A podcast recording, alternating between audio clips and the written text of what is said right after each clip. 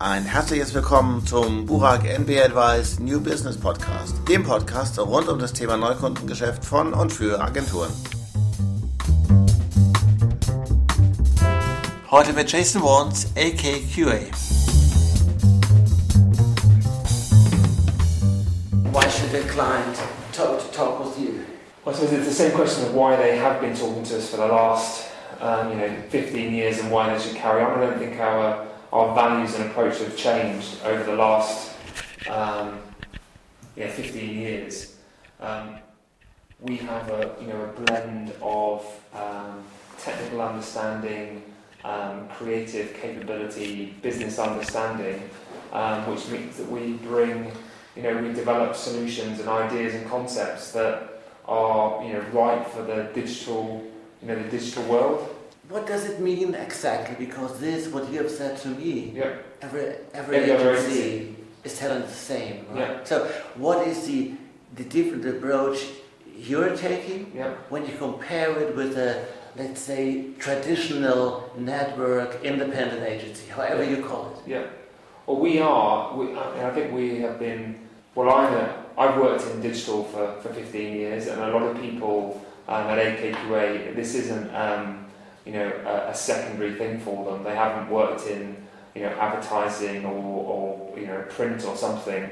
The majority of people at AKQA have been brought up in the digital world, um, and they're very focused on the opportunities that are presented by the latest innovation and and, and partnerships and opportunities that are out there. So whether that's working with Rovio on a partnership with some sort of online gaming platform, or whether it's working with some new technology that allows us to pair uh, mobile phones with televisions to have a you know a joined up experience, whether it's using the latest GPS technology to do something with Nike, um, whether it's using telematic data for the EcoDrive solution that we developed for Fiat.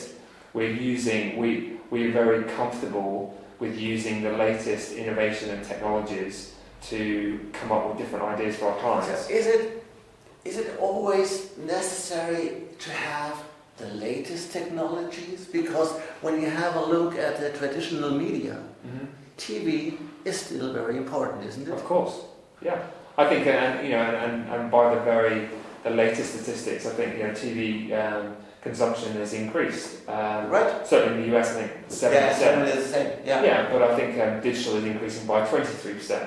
So I think that the, you know, the rate of growth of those different mediums is um, is changing. And you know, we're not we're not anti TV at all. Um, I just think there are there are opportunities to uh, you know connect with customers in different ways. And, and I think more than anything, it's about the integrated approach that how TV should combine with outdoor, with online, to have the biggest impact. I mean, I love. Um, there's a recent thing in Berlin. So, um, 2012 Olympics in in the UK, and there's a huge campaign that was launched um, for Visit GB.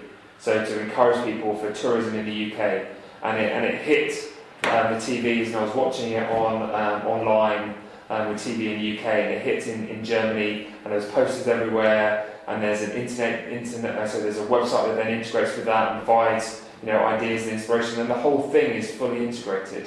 Um, and I think that's the you know the opportunity, and there are there are things that you can do to enhance and, and make the make a bigger impact if you if you consider all aspects of the um, of the communications. What has been changed when you compare the situation today with the situation, let's say, five, seven, ten years ago? Yeah. Let's say five or six.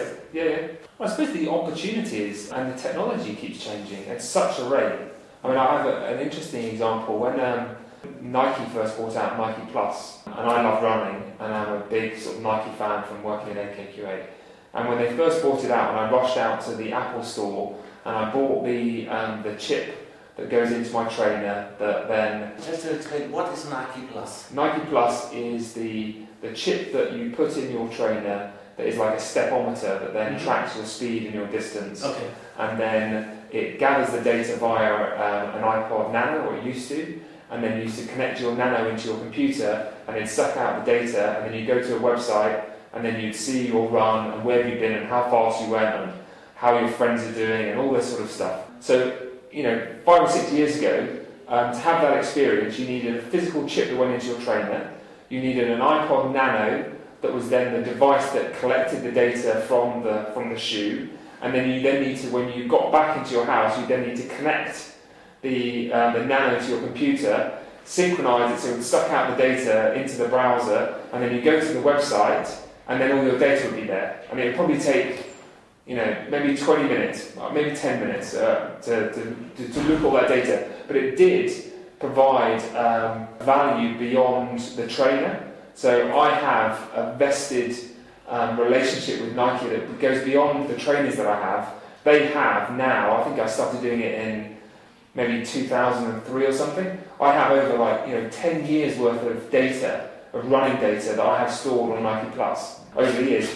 But the, the thing now is that when you look at it, and now, if I wanted to do exactly the same thing that I was able to do six years ago, if I just go now to Nike Plus GPS, I don't need any. I don't need any hardware. I don't need any connections. I don't need to connect even with a browser. Everything that I need is now. If I go to history, is in here, and that's all on my phone. I don't need anything more.